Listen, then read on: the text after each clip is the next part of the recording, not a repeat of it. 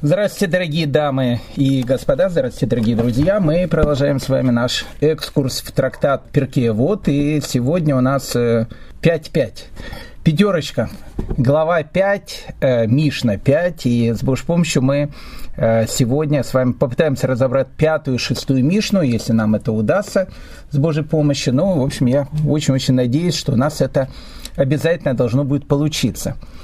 Но перед тем, как мы э, начнем рассматривать нашу пятую Мишну, давайте я вам задам загадку. У нас сегодня будет много загадок, э, я их вам буду загадывать, а вы их будете пытаться отгадывать. Э, я нахожусь изначально в выигрышном положении, потому что я э, знаю ответ. Но загадки, поверьте мне, очень-очень такие интересные, и они будут напрямую связаны с нашими мишнами. Насчет загадок, знаете, когда в, в старые времена когда еще дети занимались в настоящих литовских ешивах, которые находились на территории Литвы. Для маленьких детей, которые ходили в хедер, учителя для того, чтобы их как-то развлечь и для того, чтобы э, воспитывать у детей ловкость мышления, воображение и так дальше, они им задавали огромное количество различных загадок. Знаете, мне в свое время удалось заполучить загадок, наверное, 30, которые задавали в 19 веке в, в хедерах, напечатанных э, в очень старом таком э, издании еще 19 века, начала 20 может быть века. Я их лично переписал и иногда задаю моим детям. Самое интересное в этих всех загадках э, заключается в том, что автор, который их, э, ну, как бы записал, он э, в предисловии написал, что он помнит свое детство и попытался э, вспомнить те загадки, которые им задавал Рэбе, когда они учились в Хедере. Самое интересное, что вот этот автор этих загадок перед каждой загадкой пишет, знаете, как сейчас пишут на книгах различных, и на, не знаю, еще на чем там пишут, там, не знаю, плюс 0, там, плюс 10, 10, плюс 18, не дай бог там. Для какого возраста предназначен тот материал, который сейчас будут смотреть или слушать люди. Так вот, перед первой загадкой в этом сборнике он написал о том, что это загадка для самых маленьких. И любой ребенок, который, ну, хоть немножко умеет мыслить, ну, сразу же ответит э, на эту загадку. Поэтому э, он начинает, ну, как бы свой, свои воспоминания с того, что, как правило, маленькие дети, когда приходили в хедер, вот им задавали такого типа загадку, все тут же, понятно, нее отвечали. Не отвечали только самые такие э, тугодумы. Но они, подумав, тоже давали на нее ответ. Э, и он приводит эту загадку. Загадка действительно очень такая простая. Вот Рэба спрашивает у маленьких деток. У одной женщины было два петуха которые постоянно дрались друг с другом. И она решила это безобразие прекратить. И поэтому она взяла одного петуха, заперла в чулане, а другого петуха заперла в курятнике. И в доме наступил мир. Ну, Рэба смотрит на своих, значит, э, э, маленьких учеников и говорит, скажите мне, пожалуйста, в чем тут есть странность? Э, ну, как бы я когда в первый раз, и помню, прочел эту загадку, я странности тут не увидел. Э, условия очень, как казалось бы, ну, простые и понятные. Э, у хозяйки было два петуха, которые постоянно ссорились друг с другом. Поэтому для того, чтобы они не ссорились, она одного заперла в чулане, а второго заперла в курятнике. В чем в этой загадке есть странность или необычность? Что больше всего меня смущало во всем этом деле, это то, что было написано перед началом этой загадки. А там было написано, опять же напоминаю, что это загадка для самых маленьких. И только написано самые такие тугодумы, они сразу же не смогут найти ответ, но немножко подумав, они тоже найдут ответ. Вы знаете, я наверное, потратил минут 40. Ответы я не нашел. Тогда я уже э, понял, что я не только тугодум, даже не знаю, кем меня теперь назвать. И в конце концов, когда я понял, что ответа я не вижу, если кто-то нашел ответ, э, буду э, считать этого человека, безусловно, гением. А видно, в те времена все даже маленькие дети были на таком уровне. Я решил посмотреть ответ. И ответ меня поразил своей простотой. Ответ был следующий. Если два петуха дрались друг с другом, и одного заперли в, в курятнике, зачем другого нужно было запирать в чулане, если уже один петух остался один сам собой, и он теперь ни с кем драться не будет. Казалось бы, казалось бы, ну совершенно элементарный такой ответ. Казалось бы, совершенно э, элементарная загадка и совершенно элементарная разгадка. Но в этой загадке э, находится весь секрет э, еврейской логики. То есть иногда смотришь на какую-то вещь, и она тебе кажется ну, совершенно понятной, совершенно очевидной. Но если посмотришь на нее под каким-то другим углом, ты видишь совершенно другие грани, которых ты не замечал до этого. Так вот, Мишна пятая и Мишна шестая, они очень загадочные.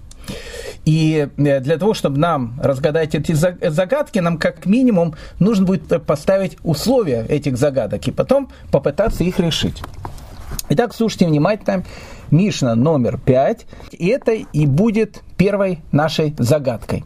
Итак, мы говорили с вами, что в пятой главе э, довольно много мишен посвящены числу 10. 10 испытаний было у Авраама, 10 речениями Всевышний создал мир, 10 поколений было от Адама до Ноя и так дальше. Мы все эти вот вещи э, говорили. Вот еще одна десятка. Десять чудес были сделаны нашим предкам в храме. Имеется в виду, что это 10 чудес, они были не во втором храме, а в первом храме. 10 чудес было сделано нашими, нашим предкам в храме. Никогда не случалось у женщины выкидыша от запаха мяса жертвоприношений. И никогда мясо жертвоприношений не портилось. И никогда не видели мух там, где резали жертвы.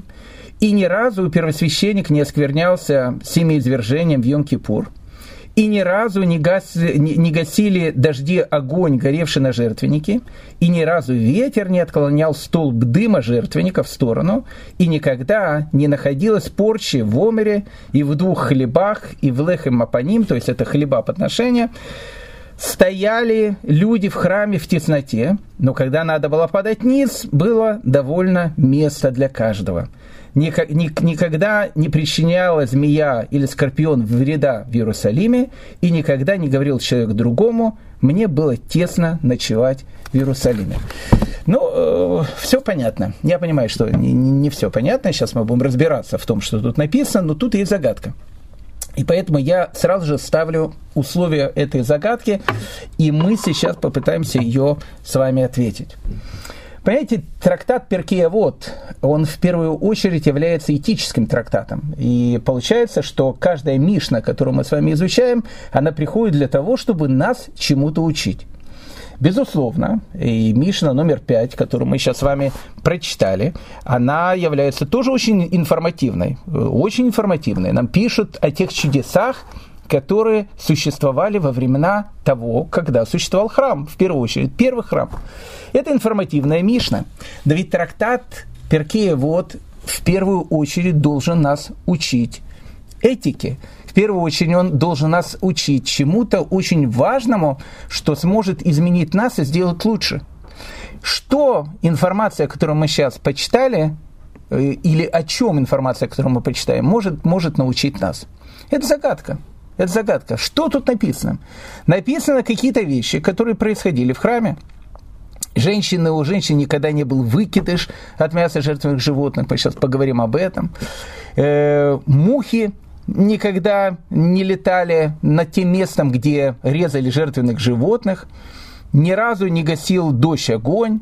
И ветер не отклонял э, столб и никогда не было порчи в оморе, в двух хлебах, мы э, тоже попытаемся понять, о чем идет речь, и никогда, написано, змея и скорпион не причиняли вреда в Иерусалиме, что собой по себе является действительно чудом, и что значит не причиняли вреда. Так вот, чему нас все это учит? Это условия загадки. ответ загадки, я думаю, в следующем. Все чудеса, которые перечислены тут, это те чудеса, которых можно было просто не заметить. Обратите внимание, их можно было просто не заметить. У нас же не стояла камера. Мы же не считали, летают там мухи над жертвенными животными или не летают. Иногда человек мог зайти в храм, увидеть, ну, действительно, там, э, не знаю, мух нету. Ну, не знаю, сейчас нету, там, э, э, завтра будут мухи.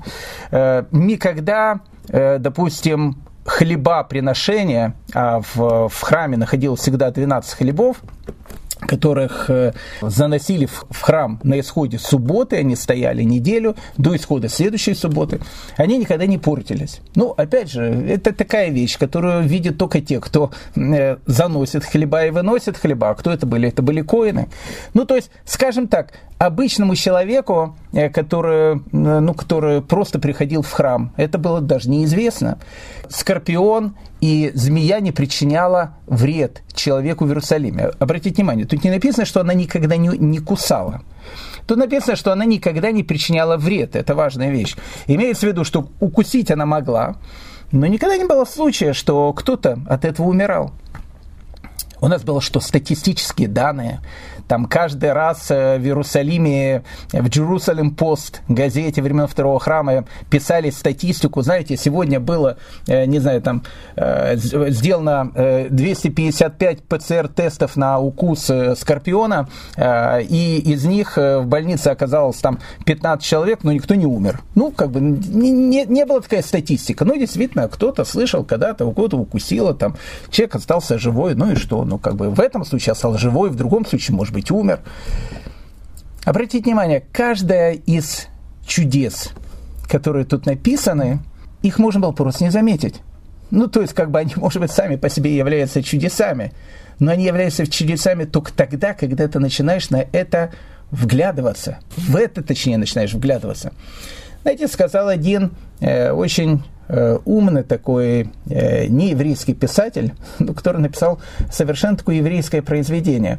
Он сказал, что самое главное иногда глазами не увидишь. И это действительно так.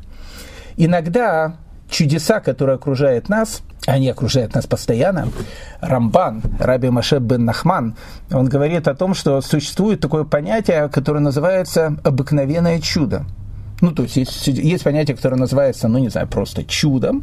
А, вот, допустим, э, там, не знаю, разверглось море, и евреи перешли по морю это было безусловно там чудо.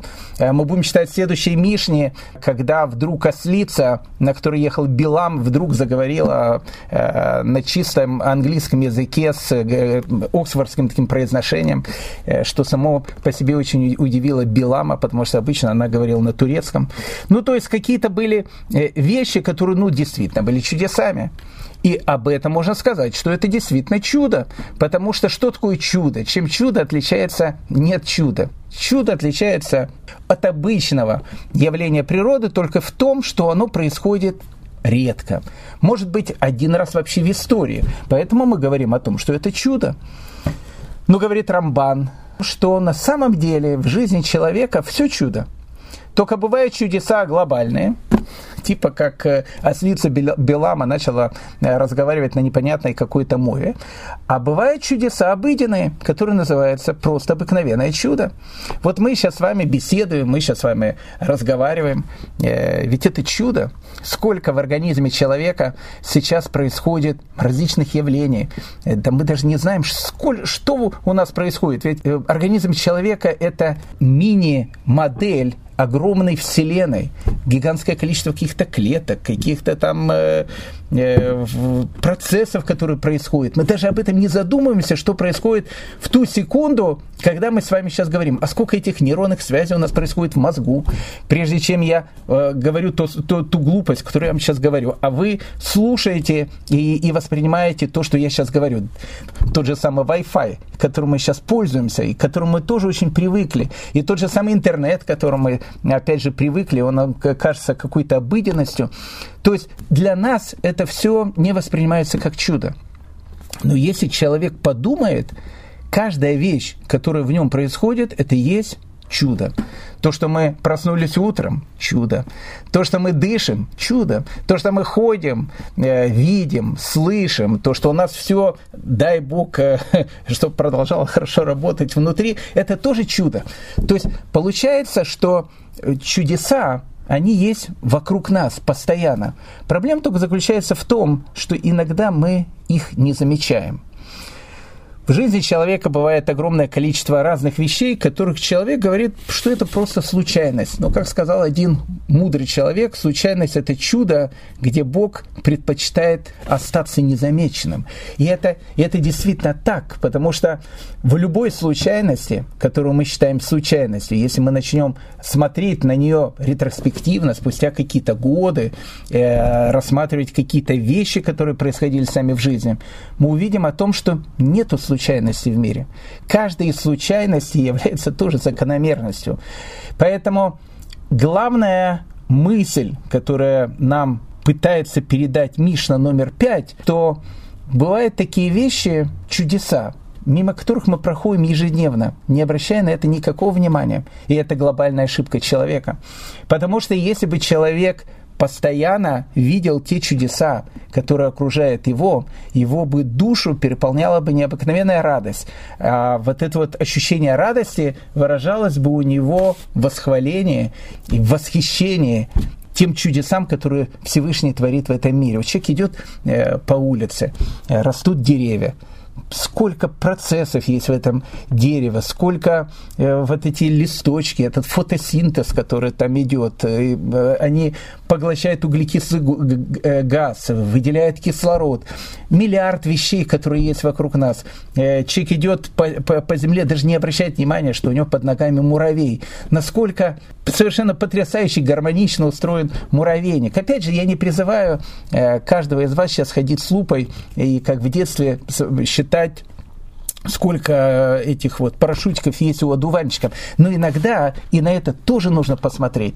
Потому что и одуванчик это тоже чудо. И его парашютики тоже чудо, которое разлетается по огромному расстоянию, и от них вырастают новые одуванчики. То есть в чем проблема человека? Наша проблема заключается в том, что мы настолько заняты, что мы настолько привыкли и настолько не, не восхищаемся тем, что есть вокруг нас, что мы просто не замечаем эти обыкновенные чудеса. А это очень-очень плохо. Поэтому Мишна номер пять показывает нам чудеса, которые происходили в Иерусалимском храме, которые можно было бы не заметить. Но они тут замечены. И нам сама Мишна показывает, в чем были эти чудеса. Ну, давайте буквально в двух-трех словах э, посмотрим эти чудеса, которые написаны в Мишне номер пять. Никогда не случалось у женщины выкидыша от запаха мяса жертвоприношения. Ну, я вам хочу сказать такую вещь, что, э, видимо, во времена храма э, природа людей, ну, не видимо, а сто процентов, природа людей была тоже другой. То есть, ну, как бы люди были другими, они были намного, может быть, выше, не, не, опять же, не может быть, сто процентов намного выше, чем мы, поэтому и природа э, их, она отличалась от нашей.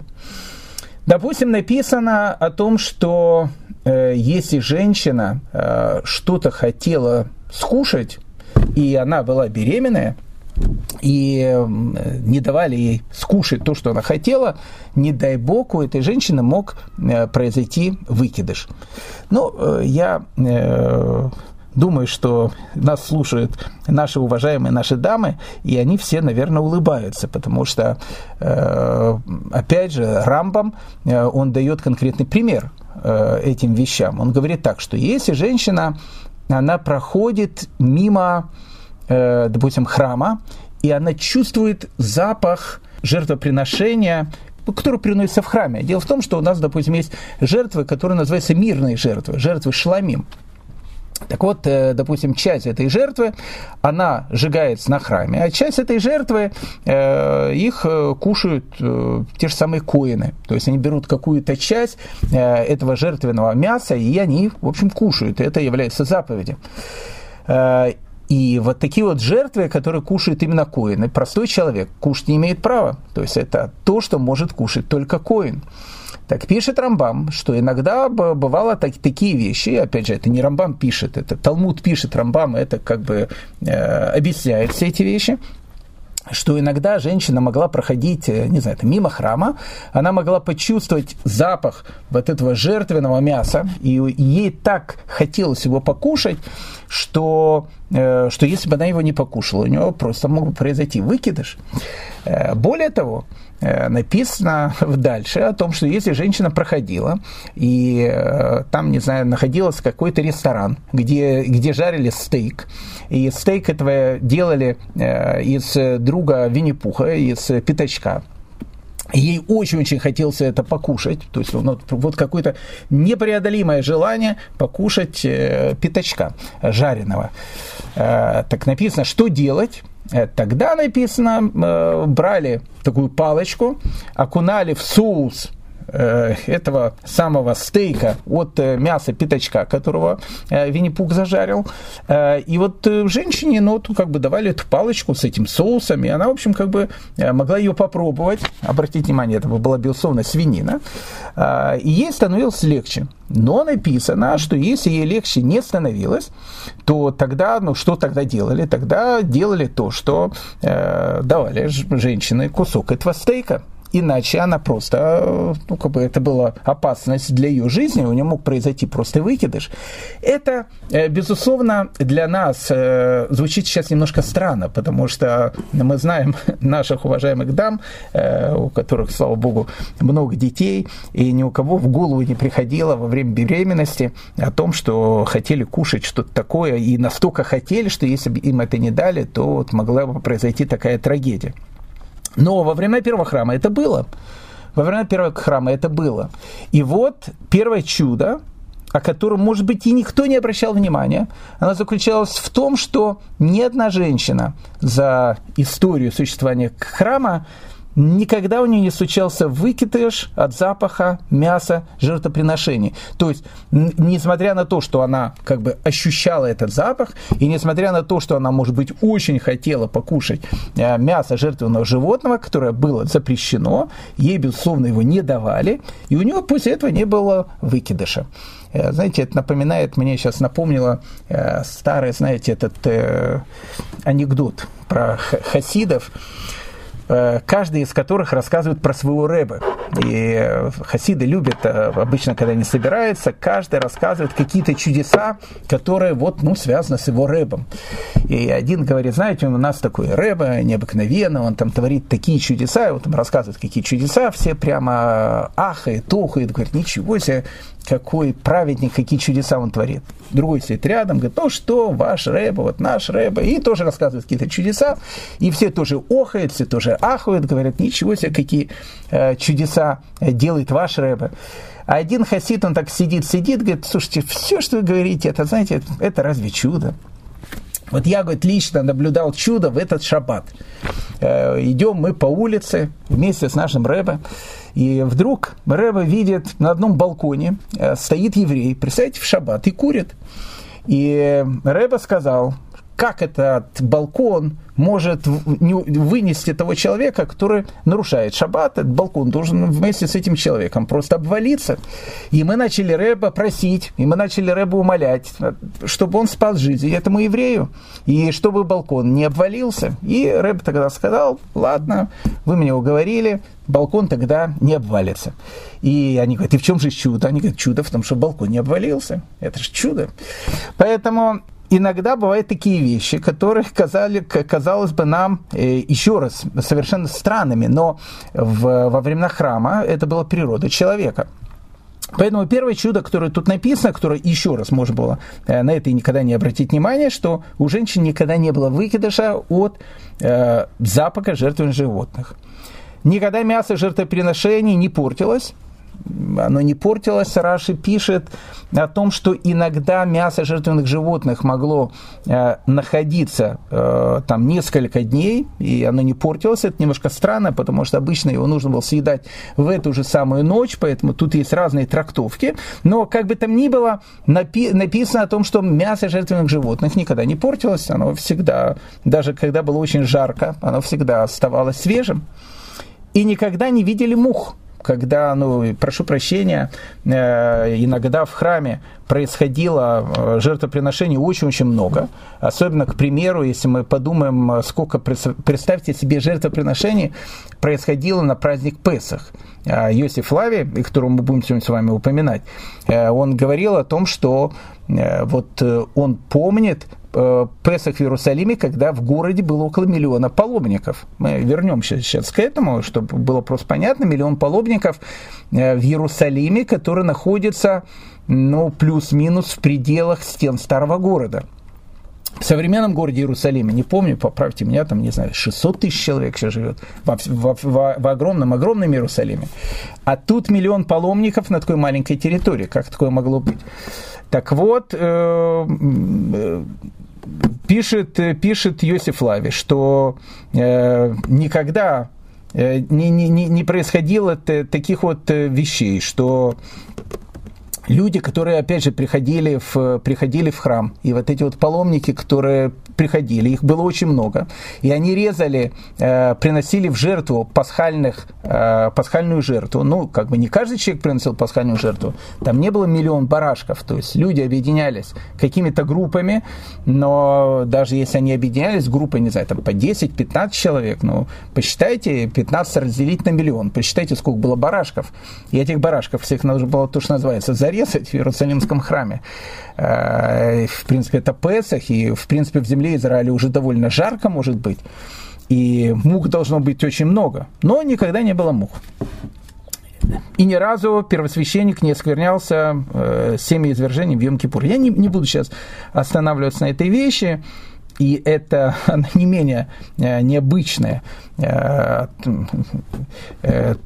ну, как бы, не, не менее необычное, э, чем у женщины должен быть выкидыш, если она вдруг почувствует запах, допустим, не знаю, свиного мяса, если его не дать, для него будет какая-то угроза для жизни.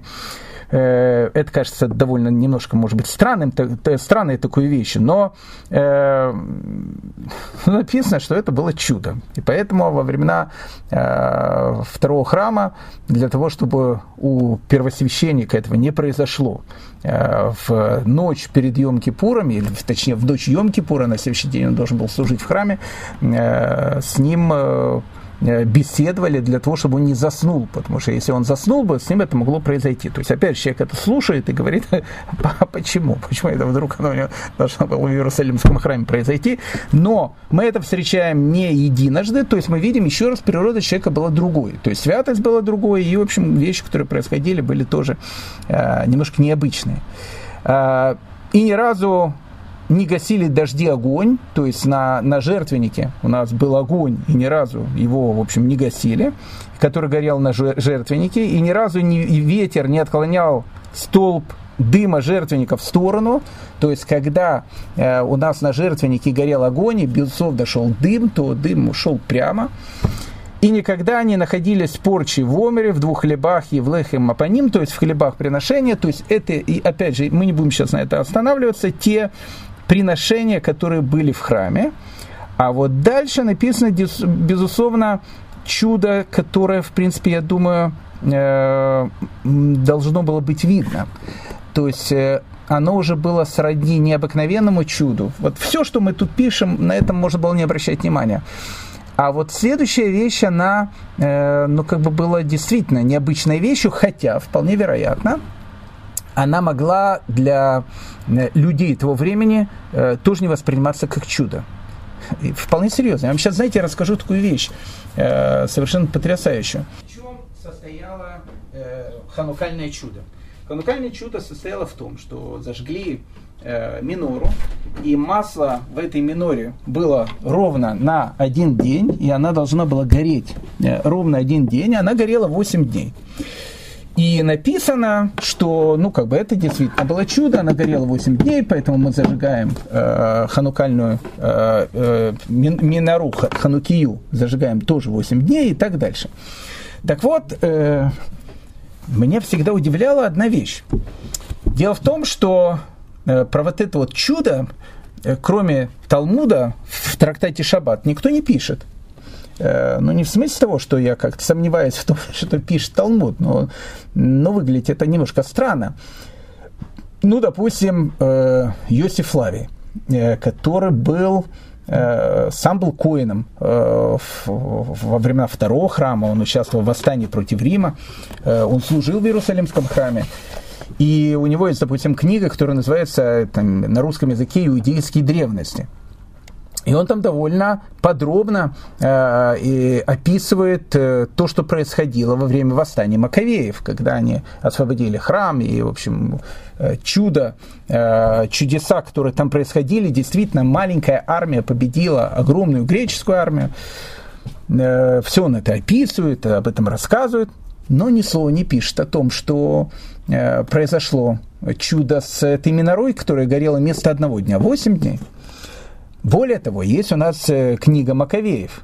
Она не входит у нас в тонах, э, она считается не такой канонической книгой, то, что научно называется апокрифом, э, потому что она не вошла в, в еврейский тонах, в еврейскую Библию, но но с другой стороны, ее как писали евреи, эта книга там, кошерная, и, и ее писали очевидцы тех событий в, этой книге она, опять же, в тонах не входит, но там нет ничего не кошерного в этой книге. Там описываются те события, которые происходили во время войны евреев с Антиохом IV Епифаном. И, в общем, там четко описано, а, как Игуда Макабей, Игуда Макабей зашел, а, Макавей зашел в Иерусалим, освободил Иерусалим, зашел в храм а, и осветили храм и так дальше. Все очень-очень подробно описано.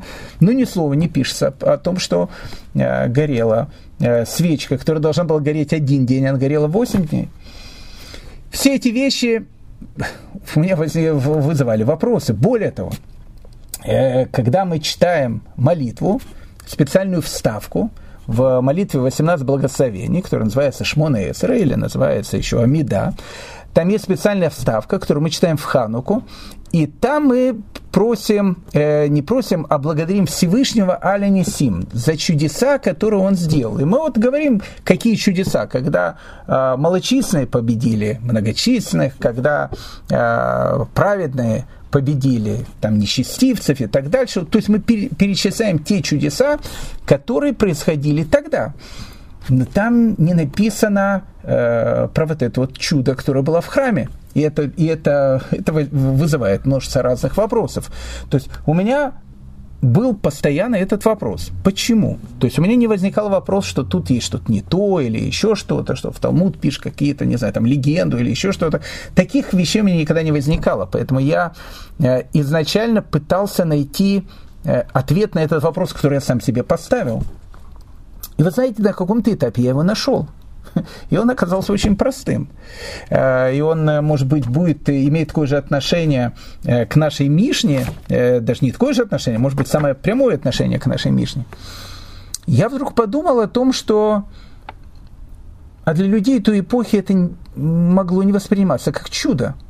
Ну, то есть, скажем так, когда эту историю записывали в, э, Вавилонском Талмуде, в трактате Шаббат, после событий Хануки прошло лет это к 500. И, безусловно, в, в эти самые времена то, о чем говорилось, что там была, не знаю, свечка, которая могла вместо одного дня гореть 8 дней, это воспринималось как чистое, как чистое чудо. Но для людей, которые жили в, в эпоху Иерусалимского храма, может, это и не было чудо мы знаем о том, что там была специальная западная свеча, во всяком случае, во времена первого храма так точно, которая никогда не гасла, вообще никогда не гасла, она всегда горела. Написано, что во времена второго храма, для того, чтобы, э, ну, как бы, так как не было огромного количества тех чудес, которые были во время первого храма, написано черным по белому о том, что если э, священник, Коин, заходил рано утром и проверял минору, он должен был там налить новое масло, которое должно было гореть там э, следующую ночь, и он видел, что вот эта самая западная свеча продолжает гореть, несмотря на то, что она должна давным-давно погаснуть. Во время второго храма он специально ее тушил для того, чтобы показать о том, что как бы, э, во время второго храма уже не может быть тех чудес, которые были когда-то. Поэтому не вполне вероятно, я понял, что это не воспринималось как чудо. Ну, то есть, ну, как бы, ну, если ты зажигаешь э, в огонь в Ханукие, который должен гореть один день, он горит 8 дней, ну, горит 8 дней. То есть это было часто. Поэтому вполне вероятно, то, что написано тут, и то, что еще раз нам кажется каким-то совершенно не, не, не, необыкновенной какой-то вещью, по большому счету, э, свидетелями этих самых событий не воспринималось как чудо, потому что, как что мы сказали, чем чудо отличается не от чуда, оно отличается тем, что э, чудеса не происходят крайне редко. Это явление, происходящее редко а не чудеса – это те вещи, которые происходят часто. И эти вот самые чудеса, которые происходят часто, мы как называем законами природы. Поэтому вполне вероятно, э, так как тут перечислены те вещи, которые можно было бы и не заметить, и не обратить на них внимания, во всяком случае, так говорят наши мудрецы, что именно в этом смысл нашей пятой Мишны, вполне вероятно. И это вещь, которая могла быть незаметна, и могли не обратить на это внимание. Какая была вещь? вещь, ну, для нас она кажется сейчас не просто э, удивительной, она кажется вообще потрясающей какой-то. Э, что происходило? В храмовом горе, э, дворе собиралось огромное количество э, людей. Опять же, мы сейчас не будем говорить, кто в храм приходил, где они находились и так дальше. То есть это, об этом можно очень-очень много э, рассказывать. Но вы просто поверьте мне на слово, э, скажем так, площадка там была очень маленькая, а народу там было очень-очень много. Причем настолько много было народа, что иногда, как написано, человек, он парил в воздухе. То есть это значит, ну, как бы, э, не в смысле, что он летал, а в смысле того, что, ну, как бы, давка была настолько сильная, что человек могли так задавить немножко. И он, как бы, поднимался ногами э, выше, выше э, пола мраморного, который находился в храме. И, кстати, еще одна такая вот вещь, и мы никогда не слышали о том, что там были какие-то давки. Но это не суть важно. То есть люди там стояли ну, настолько плотно друг к другу, что там пошевелиться было невозможно.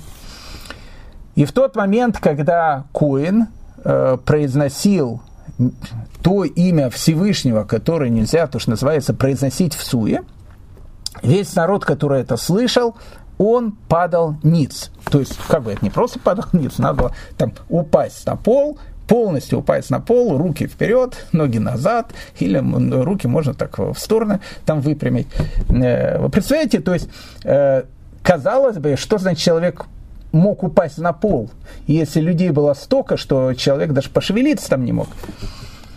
Но это было одни из чудес, которые существовали в храме. Написано, что когда люди стояли друг, э, рядом с другом, то вообще невозможно было даже пошевелиться. Но в тот момент, когда они должны были пасть ниц, когда они слышали имя Всевышнего, у каждого было место. Интересно, вы сейчас скажете, что не может быть такое, что это не было чудо. Вполне вероятно, что для людей той эпохи это было явление природы. А, никогда не причиняла змея или скорпион вреда в Иерусалиме. Но это, в принципе, то, о чем мы говорили. Раши говорит э, о том, что это не значит, что змея или скорпион никогда не кусали. Может быть, они кусали, но, в общем, никогда не причиняли вреда. И никогда не говорил человек другому, мне было тесно ночевать в Иерусалиме. Э, ну, опять же, это относится э, к той информации, к тому Йосиф Флавию, которого я говорил чуть раньше, который сказал, что, э, что бывали э, времена, когда в Иерусалим приходило э, около миллиона паломников. И вы представь, должны представить, они что приходили на весь праздник Песах. И весь праздник Песах, ну, кто-то их принимал у себя в домах. А, но, как мы понимаем, дома-то были не резиновые, но принял там одну семью, вторую семью, там, третью семью, ну, миллион человек как, как они вообще могли все, э, не знаю, там ходить в этом маленьком пространстве, которое э, есть в пределах э, современного старого города. Ну, может, может быть, оно было чуть-чуть больше. Но, опять же, не суть важно, все равно было очень маленькое.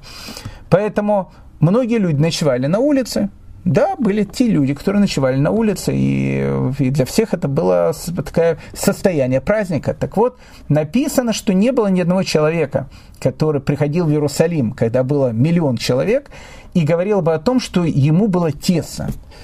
Это тоже было э, чудо, которое тут описано. Итак, э, подытожим Мишну 5, и сейчас переходим к Мишне номер 6.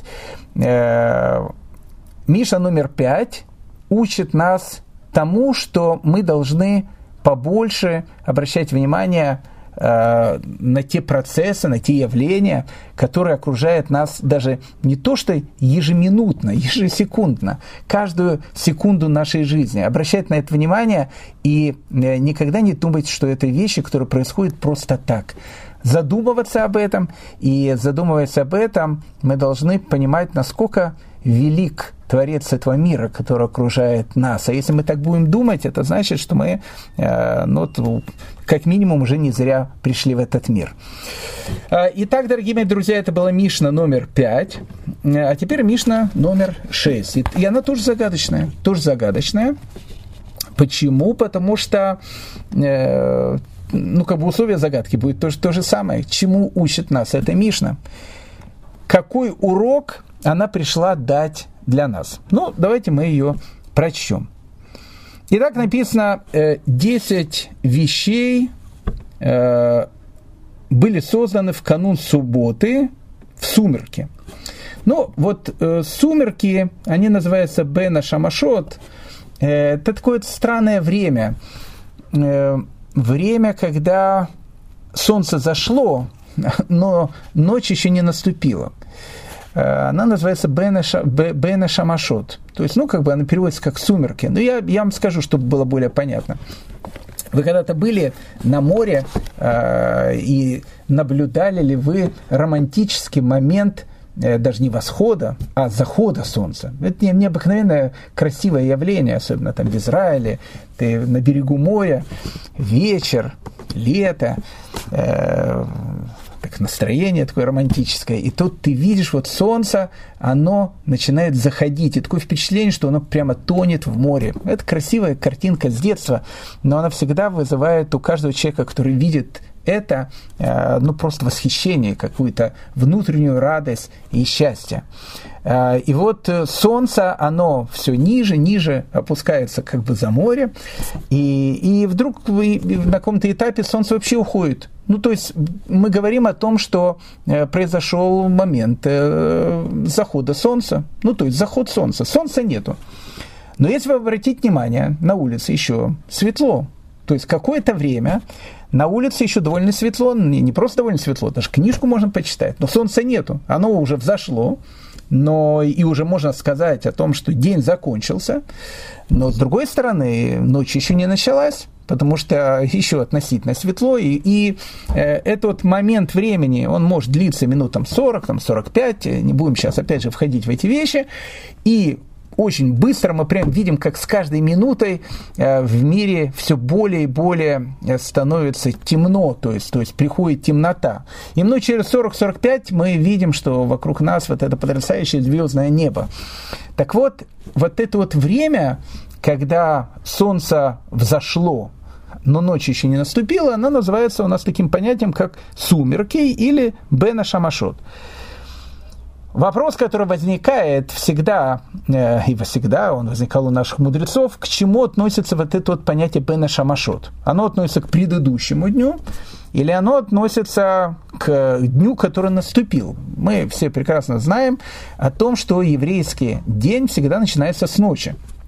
Поэтому можно сказать, что когда один день закончился, а день заканчивается когда? Когда солнце оно заходит, то можно сказать, что наступил уже другой день. Но с другой стороны, э, мы все знаем о том, что еврейский день начинается с того момента, когда появляются звезды. Поэтому тут происходит такое недопонимание. Так вот, вот это вот время, которое называется сумерки, оно относится к тому дню, который уже закончился, или оно относится к тому дню, который еще не наступил. Ну, вы скажете, это все казуистика, это вообще там, а, а зачем это знать? Я вам скажу, зачем это знать. А, вы знаете, э, что э, по еврейскому закону шаббат нарушать, э, безусловно, нельзя, и все это прекрасно знают, кроме каких-то случаев, когда это можно делать, в частности, когда ребенку делают обрезание. И не просто ребенку делают обрезание, а ребенку делают обрезание на восьмой день. Если просто так делают обрезание, шаббат нарушать нельзя. Что значит просто так? Просто так тоже обрезание не делают. Имеется в виду, что, э, ну, не знаю, там, у меня есть э, часть моих сыновей, которым не делали обрезание на восьмой день. И не потому, что я такой эпикойрос, а потому что у маленьких детей есть э, такая желтушка, и врачи говорят, что надо подождать. Им делали там не на восьмой день, там, не знаю, на пятнадцатый день делали. Ну, как, бы, как говорил один каббалист, дело житейское. Э, с пропеллером. Так вот, э, если ты ребенку делаешь обрезание там э, и не на восьмой день, а через две недели, то шаббат, безусловно, соблюдать, нарушать нельзя. Значит, ты будешь уже делать это не в шаббат, а в воскресенье. Но если конкретно восьмой день, это суббота, то ты нарушаешь шаббат. Как бы не ты нарушаешь шаббат, тот человек, который делает обрезание, который называется Мойль, он там, не знаю, делает там операцию, но это своего рода операция, то есть, казалось бы, это нельзя делать шаббат, и делает какие-то вещи, которые делать нельзя, но он это делает. Почему? Потому что если это митсва на восьмой день делают ребенку обрезание, и оно отодвигает шаббат. Вы спрашиваете, а какое это имеет отношение к сумеркам? Самое что не есть прямое. Вот э, ребенку посчастливилось, Э, родиться в эти самые сумерки между пятницей и субботой. И возникает вопрос, а когда этот ребеночек родился?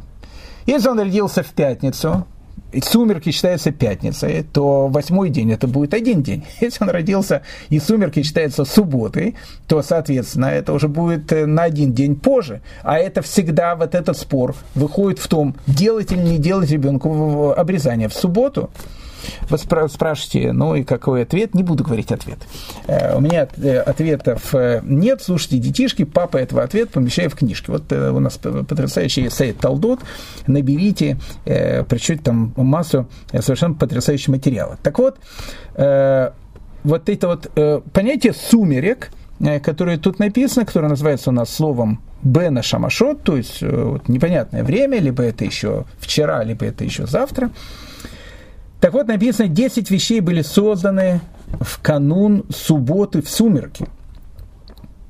Уста земли, и уста колодца Мирьям, и уста ослицы Белама, и радуга, и ман, и посох, и червь Шамир, с помощью которого обрабатывали камни для храма, мы поговорим о, о каждой из этих вещей, и форма написания букв и на, на скрижалях – и надпись на скрижалях, ее можно было всегда читать с двух сторон, мы тоже об этом поговорим, и скрижали завета.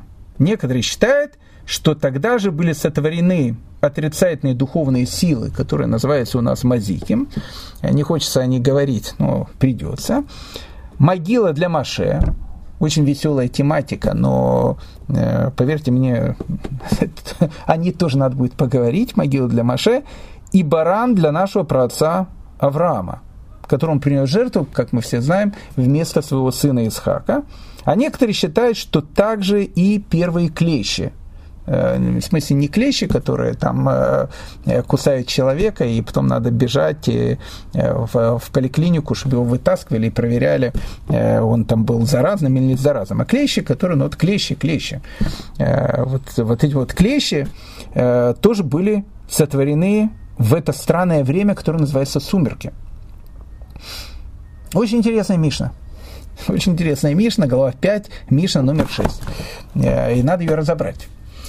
Но перед тем, как мы ее будем э, разбирать, э, тут тот же сам вопрос, чему нас эта Мишна учит. То есть, с одной стороны, Мишну, которую мы читаем, она совершенно информативная. Ну, то есть, она пишет совершенно потрясающие э, какие-то вещи, э, которых, о которых можно говорить. Во-первых, написано какой-то червь, который называется Шамир. Что это за червь Шамир? Что он делает от Шамир? Э, был такой э, человек, его звали Иммануэль Великовский э, он там будет доказывать о том, что Шамир, может быть, был радиоактивный ни много ни мало. И когда у него спросят, э, это что это у него вдруг такие э, интересные мысли в голову приходят, то он скажет, а почему вы тогда хранили в специальной свинцовой такой коробочке? Почему именно в свинцовой? Ну, говорит, свинец, он э, не пропускает радиацию. Э, смешно, смешно, но перед этим, как минимум, нужно будет поговорить, кто такой Шамир. И это не премьер-министр Израиля Исхак Шамир. Это некий странный какой-то жучок, червячок и так дальше. Так вот, э, безусловно, все эти вещи, они очень информативные. То есть там могила Маше, э, которую невозможно было найти. То есть увидеть ее можно было найти, невозможно было к ней подойти. Буквы, которые каким-то странным образом висели там на э, скрижалях завета, который Маше принес с горы Синай. Это очень информативная мишна. То есть, ну, как бы она очень важная. Она дает нам гигантское количество разной информации. Но чему она нас учит?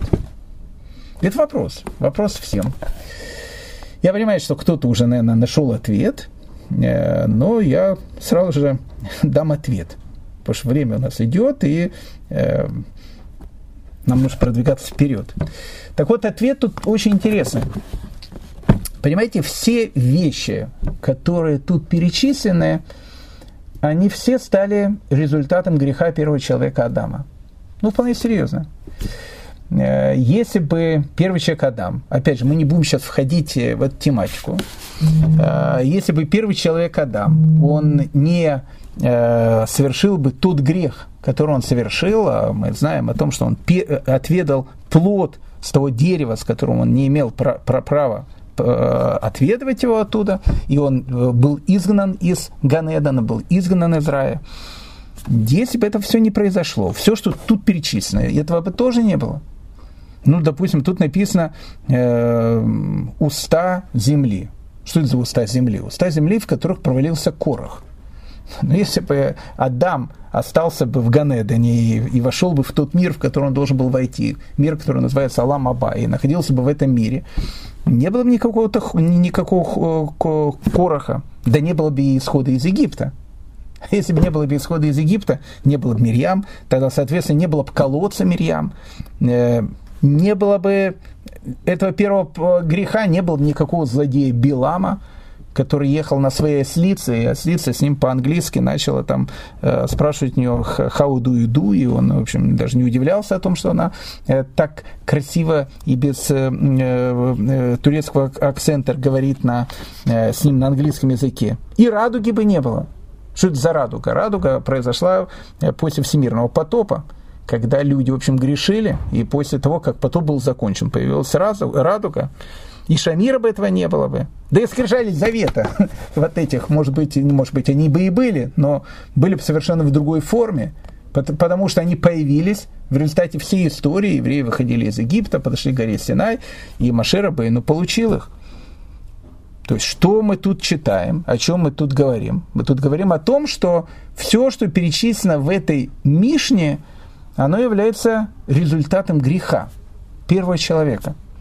Если бы этого не было бы, ну то есть если бы не было бы греха, не было бы шестой Мишны, ну хорошо, вы спросите, а что нас это учит? А учит нас это очень важному уроку. Ведь э, Адам, он согрешил в шестой день. Опять же, мы не будем сейчас говорить о часах и так дальше. Но поверьте мне, что до окончания шестого дня, в котором жил Адам, происходило еще много времени.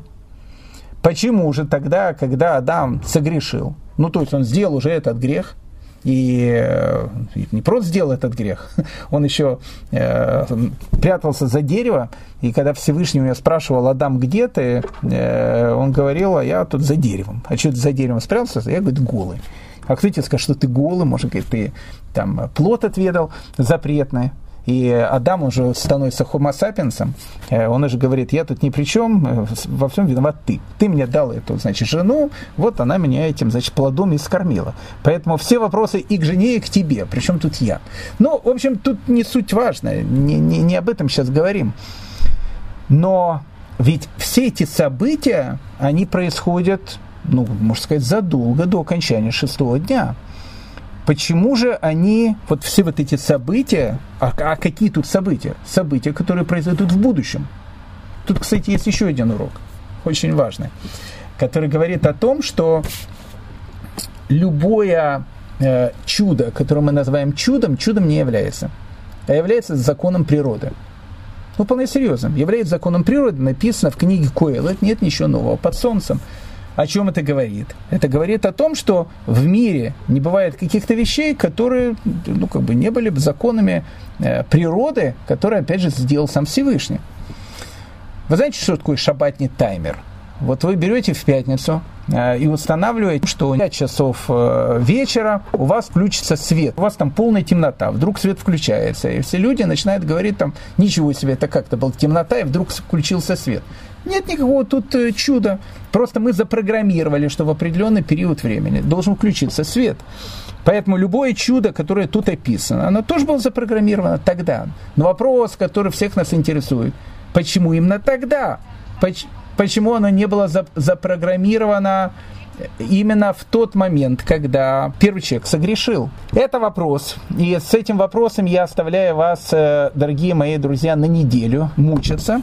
Э, и ответ на него мы с вами постараемся найти на следующей неделе. Так что большое всем спасибо, что были вместе. И э, вернемся к этой теме ровно через неделю.